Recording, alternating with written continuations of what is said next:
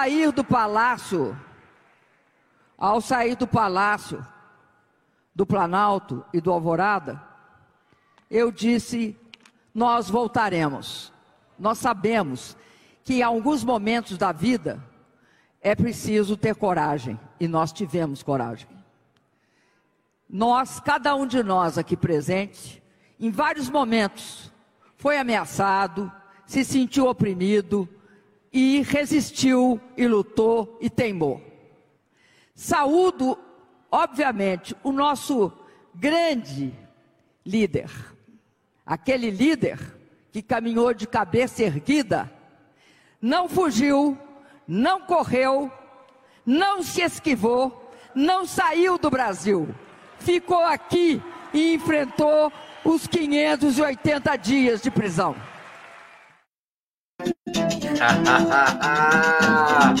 é a Dilma. Saudações democráticas para todos vocês. Sejam bem-vindos aqui na live do Conde. Que beleza!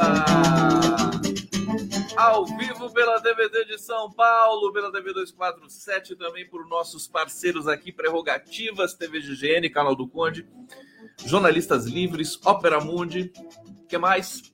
E o Facebook do Condão. Deixa eu agradecer. Olha, eu estou muito feliz porque eu tenho, quando eu tenho a oportunidade de começar a live com uma notícia fresquíssima, né?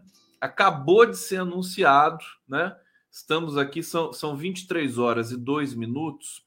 Acabou de ser anunciado, gente, urgente a notícia, né? Que o salário mínimo vai ter um reajuste adicional a partir do primeiro de maio finalmente confirmado que o salário mínimo vai ser de R$ 1.320. Dificuldades orçamentárias, né? É, questões aí que ficaram pendentes, é, mas o governo conseguiu essa proeza e a gente celebra muito. Serão mais 18 reais é, para cada pessoa que recebe o salário mínimo, né? Que hoje está em 1.302, vai para 1.320 parece que é pouca coisa, mas a gente sempre acha que é, acho que Bolsa Família era esmola, isso aqui é pouca coisa. Não, 18 reais, olha, o, o, o trabalhador ele faz muita coisa com 18 reais que a gente é, mal imagina. Então, deixa eu ler aqui para vocês, e, portanto, o governo de Luiz Inácio Lula da Silva decidiu conceder um reajuste adicional no salário mínimo em 2023. Com isso, o piso nacional será elevado dos atuais 1.302 para 1.320 reais a partir de 1 de maio, que é a data simbólica por ser o Dia do Trabalhador. A possibilidade de um aumento extra no salário mínimo já, tinha, eh, já vinha sendo admitida por integrantes do Ministério da Fazenda nas últimas semanas. Hoje o Lula conversou com Haddad, né? Teve uma conversa longa com Haddad, então dali deve ter saído também essa decisão, né?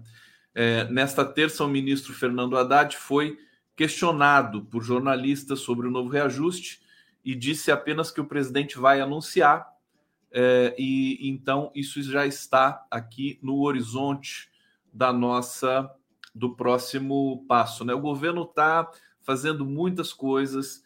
Eu estava vendo aqui uh, uma notícia, deixa eu trazer aqui para vocês. É, bom, hoje saiu uma pesquisa Quest também.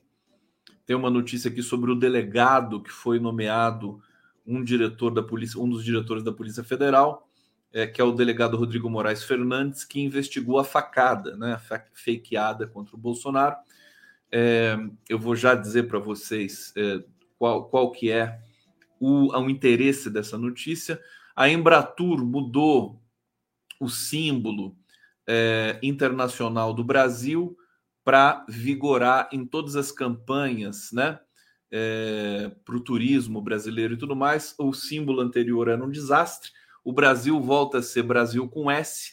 Tá aqui, já vou colocar as duas, os dois logotipos aqui, né? O anterior, Brasil com Z, é, num, num slogan que dá a entender que poderia ter exploração sexual nessa história, né? Foi muito criticado por todos os todos os especialistas, né? E agora o Brasil volta a ser Brasil com S, com essas lâminas, né, gelatinosas, coloridas, e a minha preferida, evidentemente, é a vermelha, né? Tá aqui, ó. Tá aqui a, o novo símbolo do Brasil. E a gente tem, inclusive, o Cristo Redentor com o novo motivo. Vou colocar na tela para vocês aqui. Olha só, o Cristo Redentor com o novo é, a nova imagem do Brasil do turismo. É a Embratur, né, que está lançando a Embratur do glorioso Marcelo Freixo. Tá aí para vocês. É, seguinte. Então, o, o, que eu ia comentar, começar dizendo, já vou voltar na questão do salário mínimo, mas o governo está trabalhando, tá? Enquanto a gente está até assim meio meio tonto, meio zonzo ainda, né? depois de quatro anos de Bolsonaro, é, qualquer tipo de jornalismo sente, né? Sente a mudança. Ah, muda para melhor. É claro que muda para melhor, porque agora você tem notícias reais, você não tem fake news. Você tem é, é, anúncios concretos. Minha Casa Minha Vida foi anunciado hoje, retomada do projeto, com novas linhas de crédito. Assim, mas é, é, o, o, problema é que as fake news do Bolsonaro elas, elas é, proporcionavam grande audiência e engajamento, mesmo nas mídias é, independentes, chamadas independentes. Então, eu, eu tenho de dizer para vocês o seguinte hoje, né? A audiência, ela está, que é, que é baseado no nosso trabalho, né? Ela está num declínio porque ela está se reacomodando com um novo padrão de informação, né? Não é mais aquele oba-oba, aquela pistolagem, né?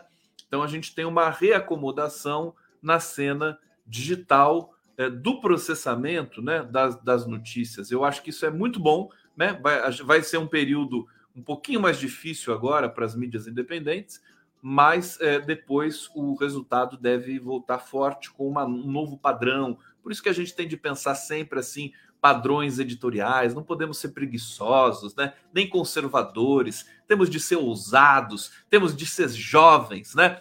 Ousar no padrão, nos padrões editoriais, trazer, dialogar com os, os jovens desse país, né? Também outro outro problema, né, das mídias independentes é que o público é, é, que, que acessa, né, que costuma acessar as mídias independentes, é um público acima de 50 anos, é um público mais velho, né? São, são exceções aqui, os nichos mais jovens que estão aqui por aqui. É, então, eu quero dizer que isso também precisa ser pensado por todos nós, né? Precisamos nos comunicar com as faixas mais jovens da sociedade brasileira, né? Como chegar até esse jovem? vamos, vamos ter de descobrir. É, porque agora é, está lançada a sorte no Brasil, voltamos a sonhar com o futuro, voltamos a trabalhar, fazer planos, né? postular metas né? para todos nós em todo, todos os ramos do trabalho. E eu acho que a mais importante, aquela que eu busco no meu trabalho, justamente vai ser acessar todas as faixas né? etárias é, é, de classe social também, para que a gente possa ter mais profundidade, mais e mais diversidade na nossa reflexão, porque a reflexão aqui ela é consequência da participação e da integração com vocês que estão me assistindo nesse momento, né? Agora eu posso dizer que a, a live do Conde ela tem uma, uma características maravilhosas, né? Porque é, eu recebo muita mensagem aqui de gente muito jovem, né? é, e, e, de pessoas da, da melhor idade, né? Sempre com muito carinho, né? Conde, eu tenho 80 anos, adoro ver você e aqui. E aí a pessoa fala assim: Meu, minha filha te adora, ela tem 11 anos e tal. Então aqui é 880 mesmo. Então agradeço muito a presença de todos vocês. Vocês estão falando do Campus Neto aqui ainda no bate-papo, mas eu quero falar. Olha, esse, esse discurso da Dilma, né? que eu coloquei aqui para vocês para abrir os nossos trabalhos de hoje. O discurso da Dilma, fantástico, me arrepiou, fiz questão de abrir com vocês aqui, porque é uma espécie de é, restauração poética do nosso presente. Né? A Dilma realmente tinha dito: nós vamos voltar né? Nós vamos voltar é, e, e, a gente e, ela disse que ia ser um movimento natural, espontâneo. Também era uma convicção que eu tinha. Muita gente perguntava, né? Muita gente questionava: você acha mesmo que o Lula vai sair, vai ser solto, né? Era uma convicção. É, é curioso isso, porque é, parece que o mundo é, é terrível, que só prevalece a mentira, a violência, né? Mas existe um, um circuito de, de, de, da história, né? Que, que retorna, que retorna através de, de fatos e através da fibra, da resistência. O Lula é exemplo máximo disso, porque, como diz a Dilma, ele não fugiu, ele não se escondeu, ele enfrentou tudo e veja a maravilha. O Lula vai mudar para sempre a relação que a gente tem com a justiça. Nenhum injustiçado mais, e, e, e há muitos casos, né? Porque a justiça também erra, como tu, todos os todos os circuitos da atividade humana. Justiça também erra. Agora, muita gente que era é, injustamente condenado, muita gente até confessava, né? Em troca de diminuição de pena, em troca de algum de, algo, de uma recomendação do, do, do advogado e tudo mais, né? Depois de Lula, eu acho que isso nunca mais vai acontecer. Quem tiver sendo vítima de injustiça vai, vai se colocar, vai ter fibra, vai ter o caráter de sustentar, né, a sua dignidade. E o Lula dizia, né, dizia não troco minha dignidade pela minha liberdade. Eu acho que o Lula é divisor de águas também nesse universo é, é, do direito da, da, da justiça. Bom, eu, portanto, né? Olha só, tem gente aqui que tá falando as idades, né? Tenho 12, tenho 60. Deixa eu ver aqui, Aline, Aline Andrade, tenho 12. Ah, não fala a verdade. Fala a verdade. Deixa eu ver aqui. É... Sejam aqui todos muito bem-vindos. Deixa eu ver que tá chegando super chat aqui também. Olha, Caroline Rodrigues 40. Aqui somos da mesma geração. Deixa eu ver. Quem mais tá? A Marli Tolosa, 76.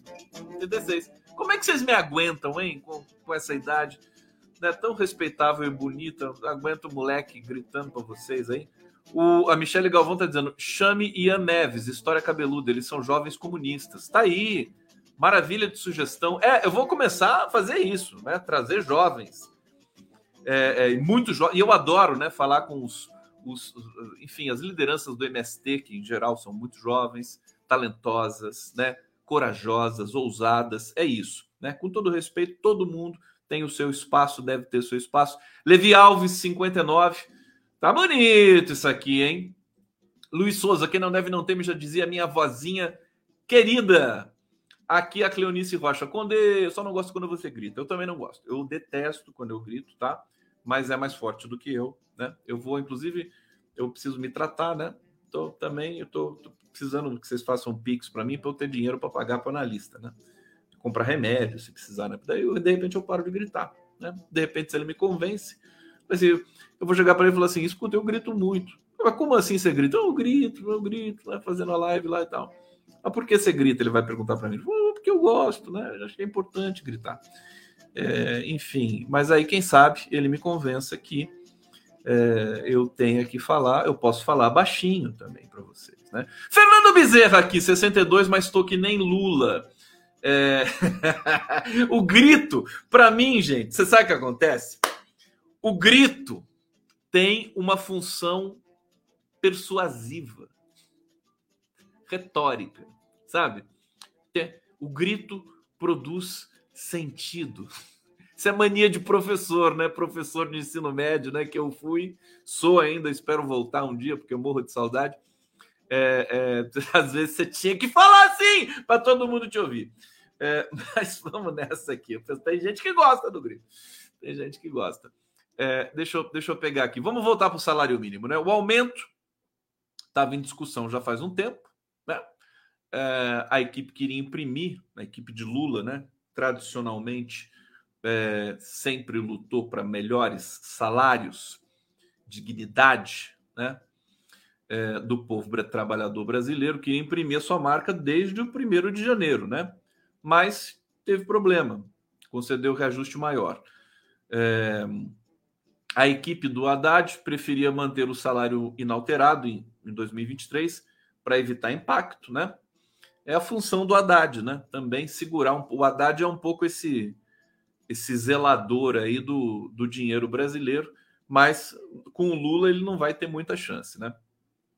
Aqui, é, em, é, o compromisso do presidente Lula durante a campanha é aumento real do salário mínimo, que já aconteceu, quando estava em 1.302. É, mas agora ele tem um aumento maior. Defensores do novo reajuste entendem que a medida é um cartão de visitas importante do presidente para sua base eleitoral. Eles sempre analisam, a imprensa tradicional sempre analisa por esse viés interesseiro, né? É só pensa em voto, né? Não tem nada a ver. O Lula não faz isso em troca de voto, gente. Pelo amor de Deus, vamos, vamos ter um pouco de honestidade intelectual nessa altura do campeonato. O Lula faz isso porque ele passou por isso. Ele sabe como o povo trabalhador vive, né? E é um compromisso ético, né, estrutural da, uh, da, do seu repertório político. Então não é para ganhar voto. Imagina, não estamos não tamo em eleição. Isso é, é, é, a burrice né, desse, dessa dimensão pseudoanalítica aí da nossa, do nosso colunismo de grife. É, bom, salário foi um tema bastante explorado durante a campanha. Custo máximo da medida foi calculado em 5,6 bilhões, é, um número estimado com base em parâmetros do ano de 2022. É, alguns especialistas afirmam que o impacto pode ficar ainda menor após a revisão das principais rubricas do orçamento de 2023, que está previsto para ocorrer no mês de março. Tá certo? Olha, isso é uma notícia fantástica. Espalhem, digam por aí, né? É, contem para todo mundo, porque no primeiro de maio teremos o salário mínimo é, a R$ 1.320. Vamos lá! Olha! Vou colocar, vou colocar mais um trecho da fala da Dilma para vocês lá no, é, no, nos 43 anos do PT porque eu quero uh, uh, sentir aqui junto com vocês mais um pouco desse momento importante em que Dilma Rousseff, aqui o Dilma 1, Dilma 2. Vamos ver o Dilma 2 aqui juntos, vamos lá. E é que seis anos depois nós voltamos, porque teve uma liderança que na hora, que é ele, não fugiu da raia, encarou e enfrentou. Eu sei e muitos aqui sabem, Fernando Pimentel está ali, sabe. Não é fácil pra, ir para a prisão. O presidente foi. Foi com a cabeça erguida. E por isso, nós conseguimos voltar. O voltaremos se realizou. Tá aí, voltaremos da Dilma linda. Olha como ela tá linda, meu Deus do céu. Eu sou apaixonado pela Dilma, todo mundo sabe.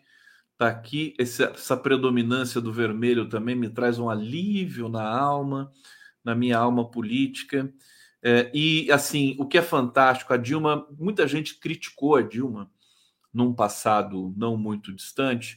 Ah, porque ela não sabe fazer discurso, porque ela né, não tem essa pegada política.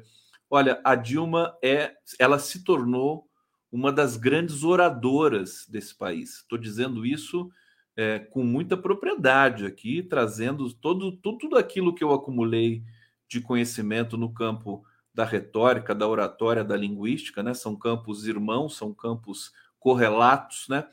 A Dilma se transformou numa oradora de primeiríssima ordem. É, ela emociona, ela tem o domínio da pausa, ela tem o domínio é, da cadência, né? Tá numa plenitude esse discurso. E, e, e, ela fez isso durante a perseguição que ela sofreu. O Brasil só não conseguiu entender, só não conseguiu é, é, absorver né, a beleza das palavras da Dilma Rousseff, muito mais, diga-se de passagem, eficientes do que, com todo respeito e admiração, as palavras do Zé Eduardo Cardoso, né, que eram palavras técnicas, era o defensor dela no momento ali é, daquele impeachment fraudulento, mas eram palavras é, técnicas no mundo do direito e causou uma espécie de é, é, fosso entre aquilo que estava sendo é, o, o objeto é, que estava sendo uh, ali tratado, né, que eram pedaladas e tudo mais, e o discurso político que estava embutido ali também na perseguição a Dilma Rousseff. Os discursos da Dilma naquele momento, mesmo muito pressionada, eram de uma beleza singular. Eu acho que ainda podemos, né? Já teve vários filmes sobre a Dilma, mas todos os documentários que foram feitos sobre esse período cascudo brasileiro, a maioria, né? Não todos, mas a maioria acho que não capta o verdadeiro sentido e o verdadeiro clima. Embora eu goste de muitos deles, né? O documentário da Petra Costa e tudo mais, mas é, é, eu acho que tem muita coisa para se fazer. Né? É, é, bom porque todos os documentaristas brasileiros, o Brasil é um dos, dos, melhores países do mundo, né, em termos de produzir esse cinema de documentário. Eu acho que a gente vai ter a chance de contar essa história com muito mais vigor a partir é, desses momentos aqui.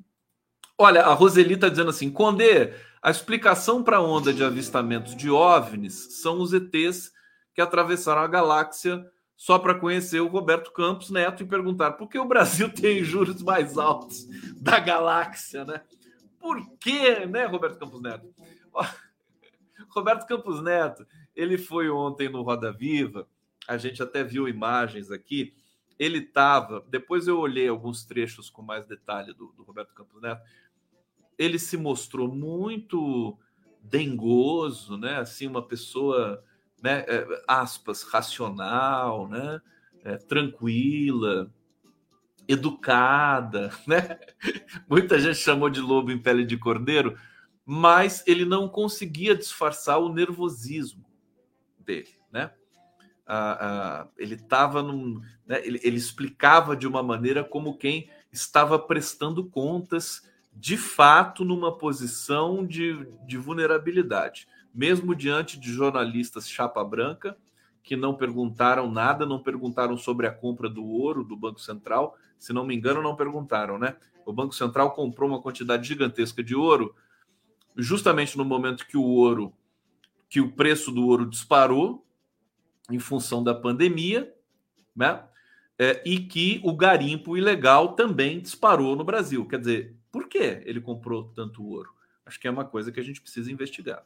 Agora, ele estava é, é, nitidamente, né, a linguagem corporal dele não era de alguém, né, assim, com a empáfia de um presidente, habitualmente que um presidente do Banco Central ostenta. Basta lembrar do Armínio Fraga, basta lembrar do Henrique Meirelles, até o Tombini, que era um sujeito é, mais, é, enfim, de, de melhor trato, né? Presidente do Banco Central, em geral, é metido. Né? Esse é o ponto, né? Em geral é metido.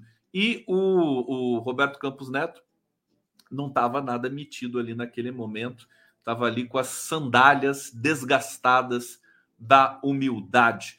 Bom, deixa eu seguir aqui com vocês. Eu quero falar de vários temas hoje é, que eu selecionei que não deu tempo de falar ontem.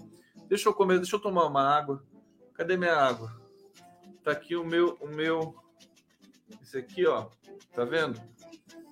É o meu Totoro. Totoro. Hum. Essa água aqui tá aqui faz tempo. Esqueci de pegar a água. Ô, produção, preciso de água! Olha, deixa eu botar aqui o, um recadinho aqui para vocês no bate-papo. Sabe como é que é, né? Aqui, ó. Conde Gustavo. O que, que eu tô fazendo? O que, que eu tô fazendo? Fala para mim. Arroba yahoo.com. O que, que é isso que eu tô fazendo? Alguém pode dizer? Para mim? Hã? Conde, o que, que é Conde Gustavo? Arroba yahoo.com.br. O que é? O que é? O que é? O que é? O que é? É o Pix do Conde. Tá? É, tem gente que está me mandando mensagem, eu, eu vou responder, tá, gente? No e-mail. Esse e-mail do Pix também é meu e-mail, também pode mandar e-mail para mim ali, para eu tentar responder e tudo mais. Só não garanto a agilidade é, que vocês possam ter em mente. Mas é, gente me pedindo, falou, ah, não tenho Pix, eu não, eu não consigo, tal, eu não gosto do Pix, aquela coisa. Dá outra via para a gente poder fazer contribuição com o seu trabalho e tal. E eu vou fazer isso, tá, gente? Eu vou colocar, não hoje, mas logo, logo também eu vou colocar aí uma, uma continha padrão, tradicional aí, para quem não tiver Pix e quiser fazer essa gentileza de contribuir comigo, poder fazer, tá bom? Wesley Menelli tá aqui, três real para nós, muito bom também. Aqui a Nara Faria tá falando, Campos Neto na umidade faz-me rir. É teatro para não sair e poder sacanear o governo. Tô falando, eu não estou falando da essência dele, eu estou falando da superfície, né? A superfície que ficou ali para mim é, no, no, na entrevista do Roda Viva. Gente, posso falar da Turquia? Uma coisa que eu quero falar da Turquia para vocês, que é o seguinte: tem a ver com o Brasil, tá? É, olha, mortes no terremoto na Turquia e na Síria passam de 40 mil. O Erdogan compara tremor à força de bomba atômica, né? Vítimas fatais, é, última atualização aqui, há sete horas atrás, né? 41.232 na Síria e na Turquia somadas, né? É, é, muito drama. A gente vê crianças, é incrível como a gente vê bebês, né, sendo resgatados debaixo dos escombros. Agora acho que já, já faz um tempo que não tem nenhum resgate, já tem mais de sete dias, né? Acho que são oito dias do, do terremoto. É, e como sobrevivem. Teve uma criança que saiu depois de sete dias sorrindo, né? De dentro do, de, de uma situação tão complicada como essa. É, quantidade que parecia inacreditável há pouco mais de uma semana, é, quando é, o tremor abalou os dois países, né? É, vítimas fatais na, na Turquia estão em 35.418, na Síria 5.814, somado ao tempo muito frio, né? A chuva, é, condições extremas até para os é, responsáveis pelo resgate.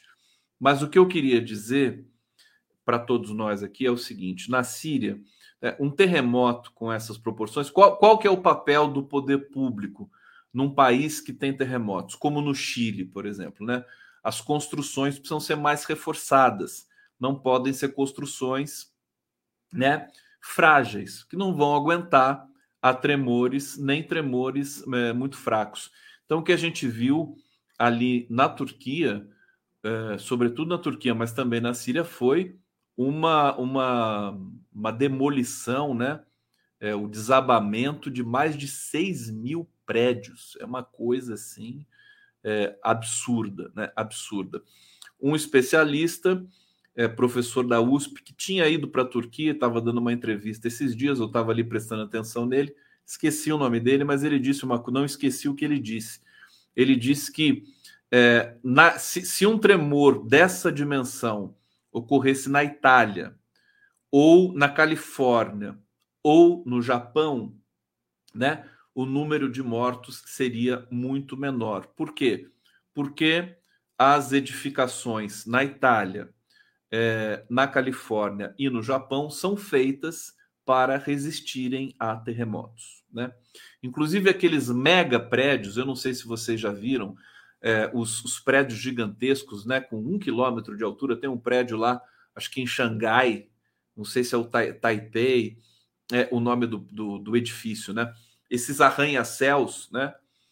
Todos eles têm um dispositivo antiterremoto que é uma bola é, de metal, né?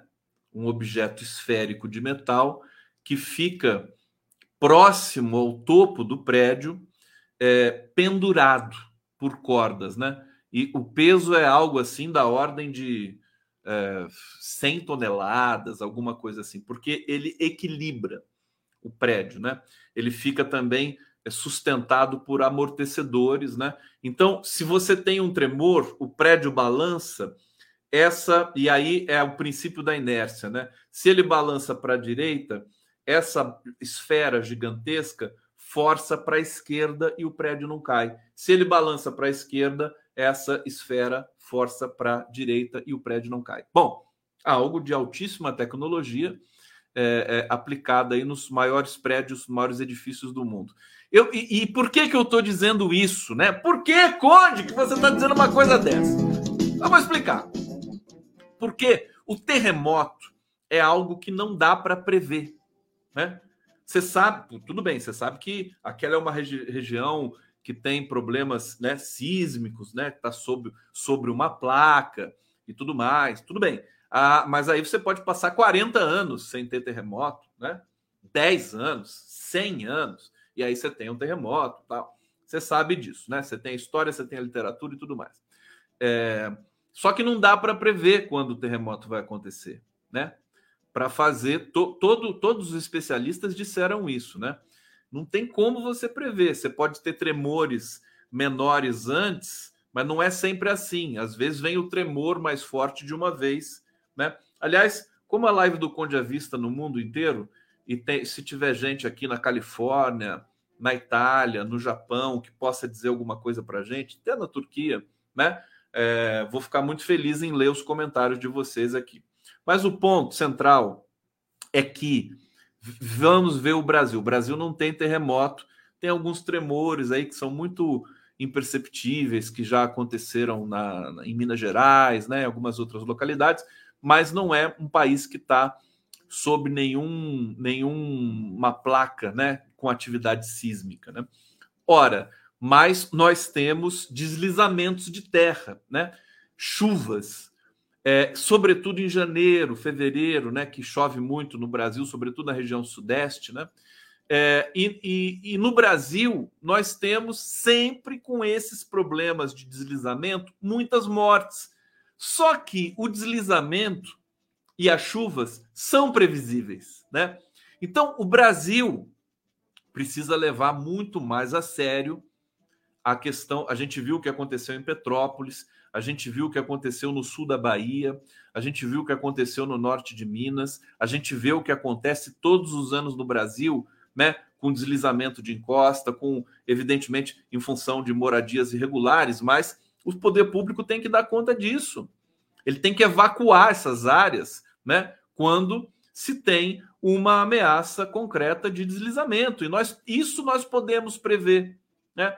Então, eu acho que essa, essa, esse terremoto na Turquia é um alerta para nós brasileiros, para o poder público, para o governo brasileiro, é, de é, ser intransigente, né? aproveitar esse privilégio que a natureza nos deu de imagina se tivesse terremoto no Brasil, né?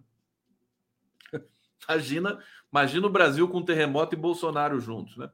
É, a gente precisa é, lidar com muito mais respeito à vida humana, essas questões das chuvas, sobretudo das chuvas é, que é, costumam ser muito fortes no Brasil nesse período. Até agora, felizmente, não aconteceu nenhuma catástrofe mais é, terrível, não que eu saiba, se alguém souber, por favor, me diga, mas em geral, quando acontece, isso fica né, é, é, recorrente aí no noticiário. Né? Deixa eu ver o que, que vocês estão falando aqui. Olha só, Conde, Elda Rocha, chama o André Lara Rezende para uma entrevista, ele é fabuloso. Vou chamar, vou chamar. O Nassif tem o telefone dele, vou telefonar para o André Lara. Ô, André Lara, por que, que você não veio ainda aqui?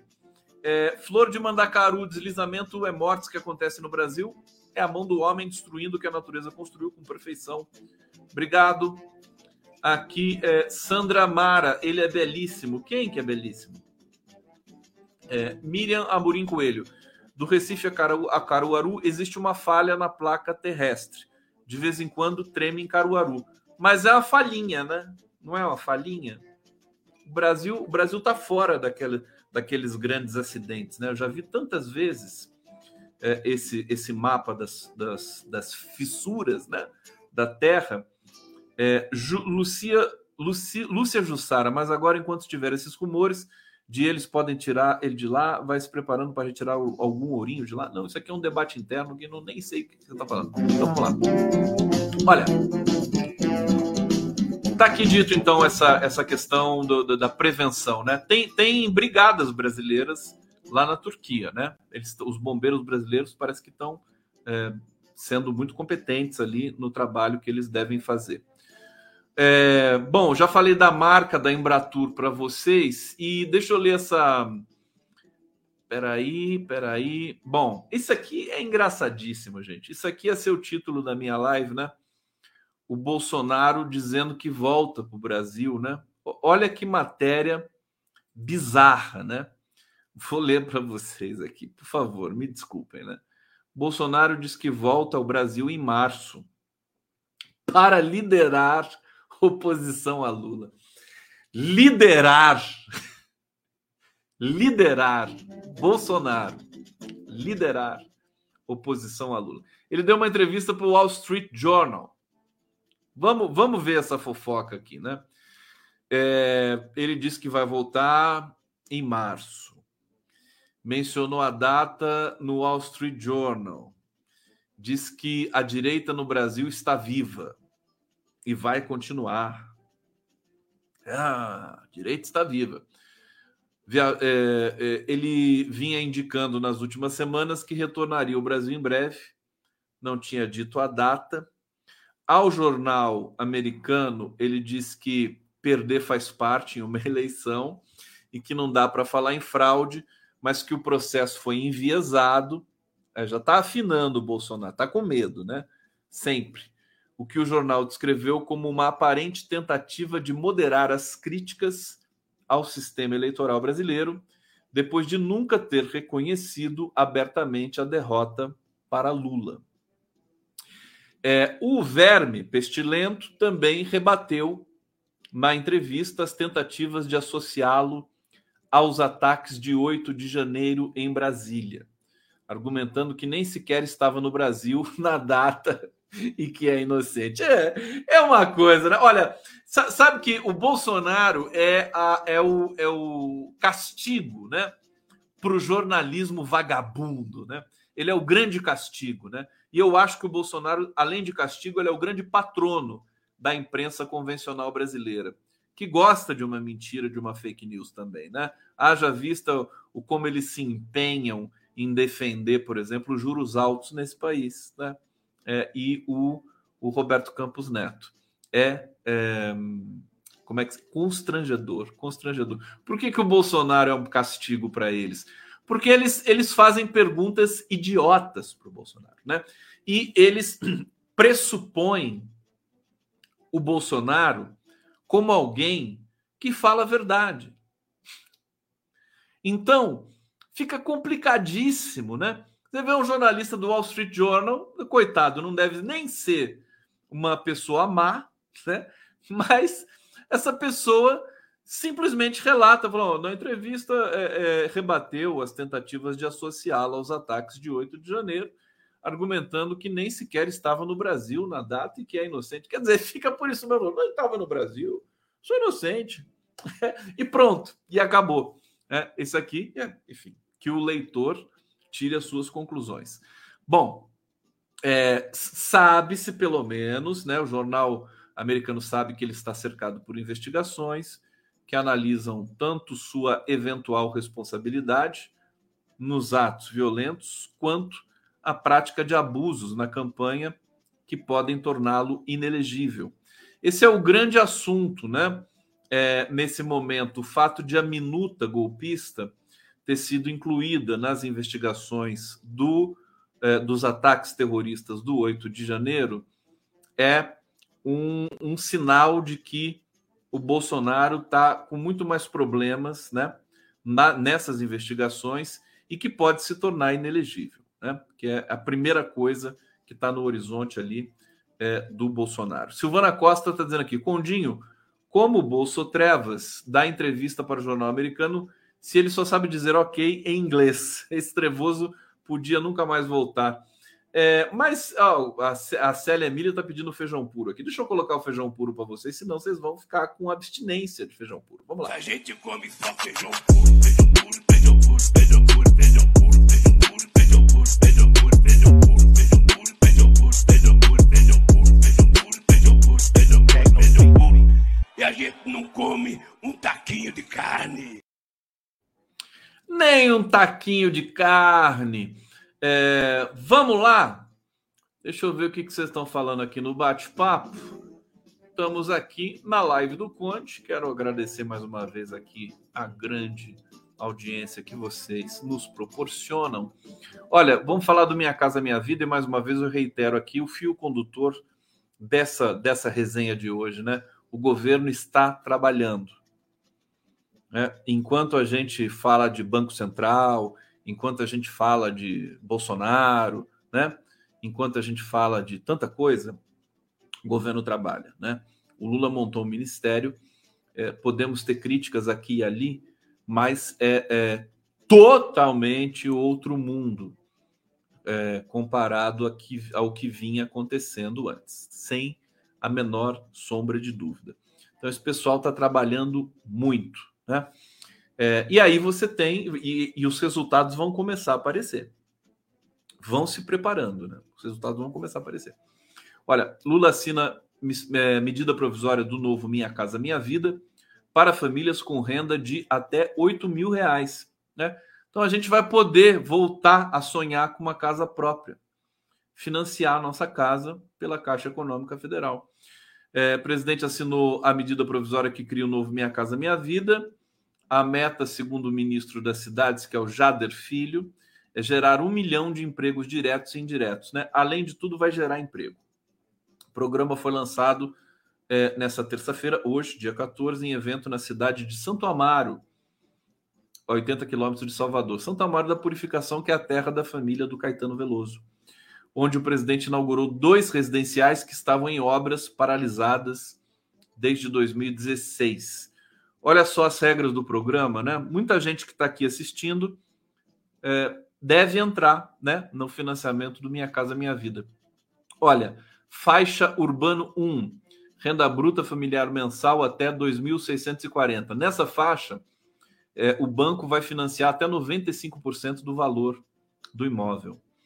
Faixa, do, faixa urbano 2, renda bruta familiar mensal de 2.640 a 4.400 e faixa 3, urbano, renda bruta familiar mensal de 4.400 a 8.000. Enfim, vários aqui já tem todo um programa, né? Você vê, o governo está trabalhando. Hoje já o governo entregou casas, né? Já tirou, tinha acho que 14 mil obras paradas no governo Bolsonaro, né?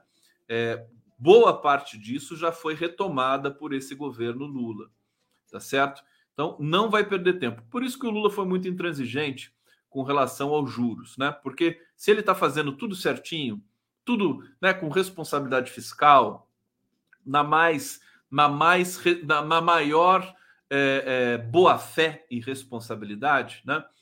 Inclusive em tratativas diretas com o próprio, é, é com a própria autoridade monetária brasileira, que é o Roberto Campos Neto. Então ele quer a recíproca, ele quer a confiança. Hoje o Haddad já deu uma entrevista dizendo que, e a gente percebeu, né? O Roberto Campos Neto passou a elogiar o governo, né? Ele sentiu o baque, ele sentiu o gelo, ele tomou um gelo, né? Então ele eh, passou a elogiar, dizer que tem que ter paciência com o governo Lula e tudo mais, né? É... Então eu acho que essa questão começa a ser resolvida e, afinal de contas, não é o Roberto Campos Neto sozinho que define a taxa de juros, é a diretoria do Banco Central. Então, a gente vai. É, vamos ter aí essa diretoria. não sei quantos diretores do Banco Central, não sei se são 11 ou, ou 8, mais o presidente, né, que fazem a votação, mas é a arte também de convencer esses outros diretores a votarem por uma queda nos juros tá certo? Para o Brasil poder retomar a atividade. Os juros altos, eles represam o dinheiro, né? Eles seguram o dinheiro. Isso é típico das elites, né? É, então, é, quanto, quanto mais alto, né, e o Brasil com juros mais altos do mundo, você não vai ter atividade econômica aqui no Brasil. Para estimular a atividade econômica, você vai precisar é, abaixar esses juros obrigatoriamente. Não tem a menor condição é, que isso permaneça nesse, nesse estado de coisas. Vamos vir aqui para é, mais uma notícia para vocês. Deixa eu ver aqui. Eu falei do Minha Casa Minha Vida.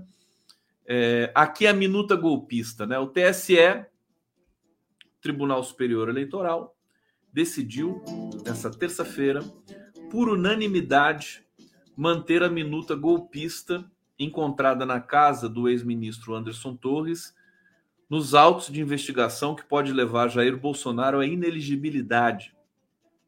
O documento foi anexado à ação que mira o ex-presidente pelos ataques ao sistema eleitoral em reunião com embaixadores no Palácio da Alvorada em julho do ano passado.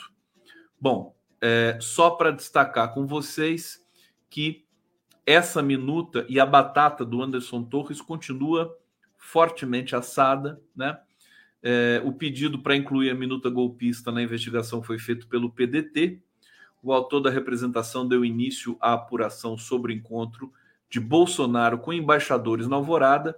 Enfim, toda esse essa é, essas ações ali ao apagar das luzes, né, que o Bolsonaro organizou reunião com o embaixador, reunião golpista com embaixadores para acusar o sistema eleitoral brasileiro, gravíssimo, né?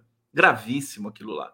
Tudo isso vai estar tá sendo juntado ali é, na, na, lógica que vai ser é, impressa nessa investigação sobre os atos é, golpistas. Olha só, governo não para, governo trabalha. Nós temos notícias de ações e de ações positivas, positivas do governo brasileiro. Isso aqui dá um orgulho danado. Lula anuncia quinta-feira reajuste de bolsas de pós-graduação. Olha só que beleza, gente. É, muita gente já estava sabendo disso porque o Ricardo Galvão já tinha anunciado no Twitter dele, né? É, Lula vai anunciar nessa quinta-feira, dia 16, um reajuste médio de 40% das bolsas de pós-graduação do país, cujo valor é o mesmo desde 2013. Na verdade, a bolsa CAPES, eu vi aqui o valor desde quando eu estava fazendo meu doutorado, né? É, o valor dela era isso, e, e eu estava lá nos idos de 2000 e 2008, 2009, 2008, né? Era esse valor a bolsa CAPES. Eu não tinha bolsa CAPES, eu tinha bolsa FAPESP nesse, nessa época. Mestrado e doutor, que é, que é bem maior, né? A bolsa FAPESP é bem maior que as bolsas federais. É, se bobear, o governo Lula, né, se, se ele vai até 2026, né, a, possivelmente a bolsa do CNPq vai ser maior que a bolsa FAPESP. Mestrado e doutorado, por exemplo, devem ter 40% de aumento, mas a bolsa de iniciação científica para o ensino médio pode mais que dobrar, né? Porque ela é muito baixa, né? 100 reais iniciação científica, né? Tem que dobrar, é evidente. É, atualmente, os auxílios de pós-graduação são de R$ 1.500 para mestrado. Imagina, R$ 1.500 por mês, tá, gente? O estudante tem que morar, comer, comprar livro, ter internet. Né? Como é que ele vai fazer isso? Numa cidade né, é, que tem um custo de vida alto, que são as cidades que estão ali é, nas universidades, no entorno das universidades públicas, federais. 2,2 mil reais para doutorado. Eles, é, eles, eles pressupõem né, que o aluno de mestrado, doutorado tem pai, tem mãe, vai sustentar, tudo mais, o dinheiro é só para ir no cinema, né? Só pode ser isso, né? Eles devem ficar em 2,1 mil reais para mestrado e 3,3 mil para doutorado. Bolsas de pós-doutorado de cerca de 5 mil devem ter um reajuste menor. As bolsas de pós-doc do, do, da CAPES e do CNPq sempre foram muito generosas também. Né? Na verdade, não muito generosas, elas têm uma discrepância com mestrado e doutorado. É, enfim, por isso elas vão ter um reajuste menor. Então, veja, mais uma vez, repito, o mantra, o mantra para vocês, a tônica é, do meu trabalho agora nesse ano de 2023, aquilo que eu vejo, né? Aquilo que eu constato. Não estou fazendo proselitismo, né? O governo trabalha, os ministros trabalham, eles não ficam é, é, perdendo tempo com fake news, com Twitter. Eles trabalham. Inclusive, eles não dão entrevista para gente porque eles trabalham, né? Então, isso está muito explicado. De vez em quando tem que dar uma entrevista e tal. Mas eu prefiro que eles fiquem trabalhando mesmo, né? É, o lugar deles é aí, é trabalhando. Né? Entrevista atrapalha. Né? Atrapalha o andamento do, é, desses, do, do, de um trabalho que tem que ser muito é, muito forte. Olha só, o Luiz Souza está dizendo aqui: 10 minutos para darmos mais 150 likes para o Conde. Ô, Luiz Souza, obrigado. Manda o seu Pix para mim. Manda o seu Pix para mim. Aê! Os meus queridos internautas aqui na live do Conde. Que beleza! Olha só a audiência aqui no Prerrogativas. Prerrogativa. Olha, amanhã vou entrevistar o João Marcelo, João, João Moreira Salles, hein, gente? Que é, é tá publicando um livro, tá aqui, ó, deixa eu convidar vocês. Arrabalde em busca da Amazônia. É um livro belíssimo do João Moreira Salles e a gente precisa mudar o conceito de, de, de enxergar a Amazônia. Nós precisamos mudar a maneira é, de, de olhar para a Amazônia, entender a Amazônia como uma riqueza posta, talvez não como riqueza, né? mas simplesmente como parte da no, do nosso corpo, da nossa identidade. Né? E o livro do, do Moreira Salles fala exatamente disso. Né? É, tá muito bonito. E amanhã a gente vai conhecer mais de perto as peripécias do João lá pela Amazônia, é, conhecendo né, os povos e as atividades ali das do, dos, dos hum, é, amazonenses né, e das comunidades indígenas também. Bom, deixa eu trazer mais uma informação aqui para vocês. É, já disse que o Bolsonaro anunciou a volta. A ah, pesquisa Quest, né? Importante, né? 40% dos brasileiros aprovam o início do governo e maioria acredita que Lula 3 vai superar Bolsonaro. É, a gente sabe, né? Isso, mas que bom que a maioria da população brasileira também sabe. É, o governo completou 40, 45 dias hoje. 24% classifica a administração federal como regular, 20% negativa e 40% maioria absoluta é, considera a, a, administração do Lula boa ou ótima. É, na véspera do segundo turno da eleição, uma, a última pesquisa feita pela Quest sobre o mandato do, do presidente Bolsonaro, o governo era avaliado por, eh, positivamente por 37%, enquanto 26% o viam como regular e 35% como negativo. É, deixa eu ver, tem, uma, tem um dado muito bom aqui que é, é 51% considera que o Bolsonaro teve participação nos atos terroristas de 8 de janeiro, também maioria absoluta.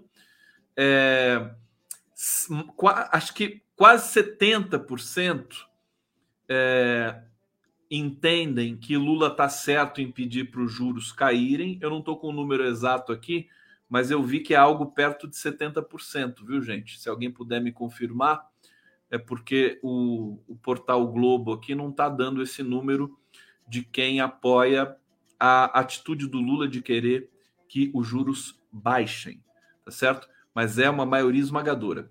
60% dos brasileiros avaliam que a administração Lula será melhor que de Bolsonaro. É, que mais? 63% dos entrevistados Deixa eu ver. Não souberam citar alguma medida que tenha marcado o início do novo governo. Deixa eu ver aqui. 33%. O governo Lula está melhor do que elas esperavam. Uh, se, uh, o modo como o chefe do Executivo Federal se comporta enquanto presidente é aprovado por 65% da população brasileira. É 72%?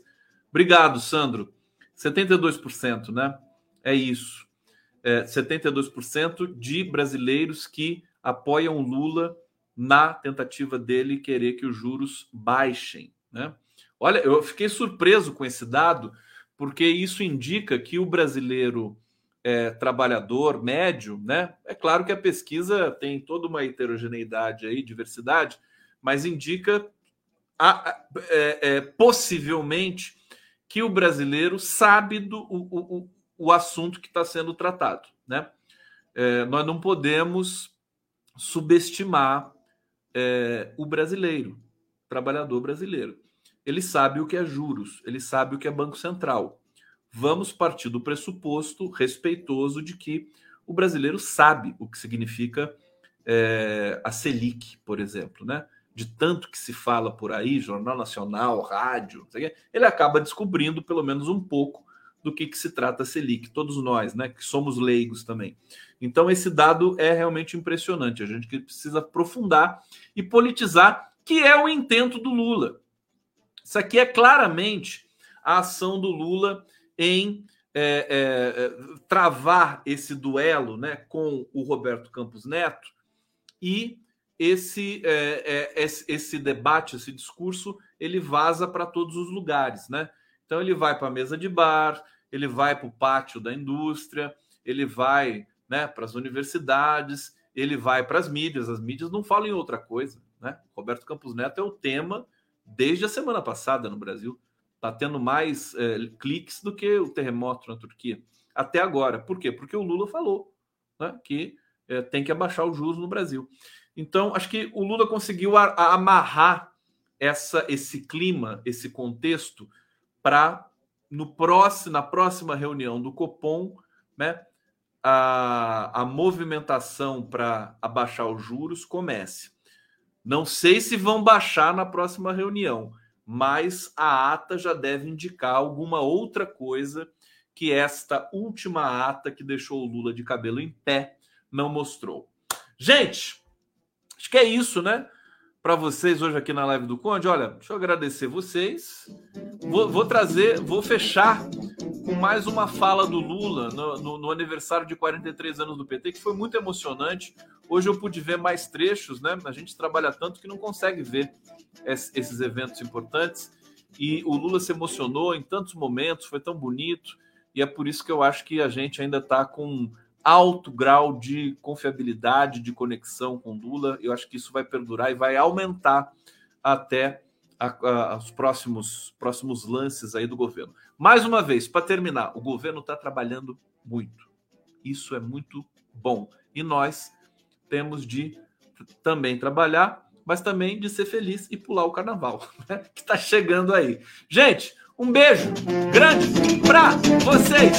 Vocês, mais uma vez, Lula chorão. Ele é um chorão, né? Ah, oh, Lula, não chora, Lula. E quem fundou esse partido sabe o que nós passamos para criar esse partido político. Quantos anos a gente passou explicando por que, que a bandeira era vermelha? Depois que a gente convenceu uma parte da bandeira vermelha, passamos outro tempo explicando por que a estrela. Depois que convencemos a estrela, outra vez por que a gente tinha barba. Ou seja, as pessoas cada dia inventavam uma coisa para cobrar de nós. Vamos ver agora, gente. Nós temos 13 anos de experiência de governo. Um dos melhores momentos da história desse país foi no meu governo, onde banqueiro ganhou, empresário ganhou e trabalhador ganhou. E agora eles dizem que Lula vai voltar. Vai voltar o Lula que a dona Lindu pariu para governar esse país da forma que o país precisa ser governado.